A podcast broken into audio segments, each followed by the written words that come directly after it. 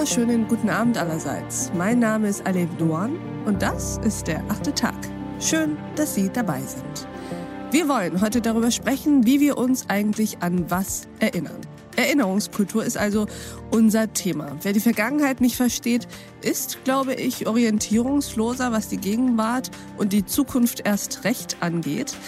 Über deutschen Kolonialismus und die damit einhergehende oder eben auch hier und da mal fehlende Erinnerungskultur sprechen wir mit unserem heutigen Gast. Ich freue mich, dass er da ist. Herzlich willkommen im achten Tag, Marc Tekesides. Hallo.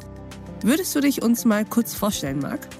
Ja, äh, ich bin Marc Terkesidis. Äh, ich äh, forsche so seit 25 Jahren über das Thema Rassismus in seinen verschiedenen Facetten und auch darüber, was man dagegen unternehmen kann, über die Einwanderungsgesellschaft, über die Frage der Einwanderung und auch darüber, wie sozusagen die neue Zusammensetzung der Bevölkerung, wie man die gestalten kann, was das für uns alle bedeutet, wie wir das besser machen können. Und von all dem bist du noch nicht so frustriert, dass du das aufgegeben hast?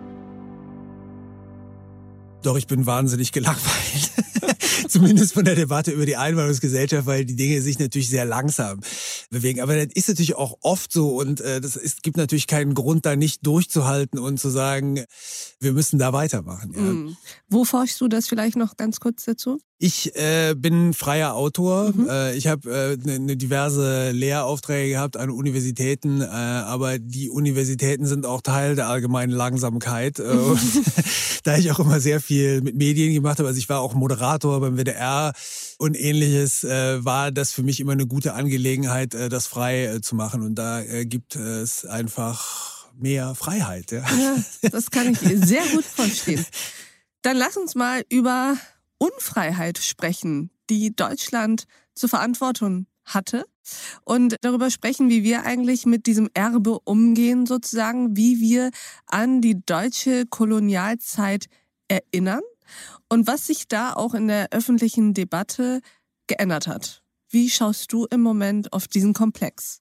Ja, einerseits mit äh, doch erheblicher Freude, ja. Also weil, wenn man sagt, die Dinge gehen langsam voran, muss man mal sagen, bei dem Thema gehen die Dinge zur Abwechslung auch mal ganz flott äh, voran. Also äh, die Deutschen Postkolonialgruppen und die Initiativen schwarzer Menschen in Deutschland äh, haben das Thema jetzt so seit Jahren auf die Agenda gesetzt äh, und die haben in der Politik so richtig was erreicht weil jetzt schon zwei Regierungen in den Koalitionsverträgen gesagt haben, ja, da müssen wir noch eine Säule der Erinnerung äh, aufmachen. Das haben wir bislang gar nicht auf dem Plan gehabt, dass Deutschland ähm, Kolonien hatte, also bis 1919 nach dem Ersten Weltkrieg alle überseeischen Besitzungen verloren, in Anführungszeichen. Aber da gibt's eine lange Geschichte in Tansania, in Ruanda, in Burundi, äh, in, in Namibia und so weiter, äh, auch in anderen Regionen im Pazifik, in China. Ja, also da da, wissen wir gar nichts drüber und äh, das ist eine Gewaltgeschichte. Ja, also äh, da hat es sozusagen von Völkermorden bis zu Bürgerkriegen äh, über Zwangsarbeit äh, etc. Landzerstörung alles gegeben und darüber ist es notwendig zu reden, auch auf die Auswirkungen auf heute. Ja, Rassismus. Das ist hat eine lange Geschichte und das ist schon eine erfreuliche Angelegenheit, äh, dass das passiert ist. Und dieses Gespräch geht natürlich noch weiter gerade der deutsche Imperialismus oder der deutsche Kolonialismus hatte eben auch eine kontinentale Seite. Polnischsprachige Gebiete haben fast 150 Jahre zu Preußen oder dem Deutschen Reich gehört. Und die Idee von diesen Gebieten, die Art und Weise, wie man die regieren, äh, urbar machen und so weiter, musste die ähneln unglaublich dem, was über sozusagen Kolonien in Afrika mhm. geschrieben wurde. Es gibt eigentlich im Großen und Ganzen gar nicht so einen großen Unterschied. Diese Folge in voller Länge finden Sie auf thepioneer.de oder in unserer Pioneer App.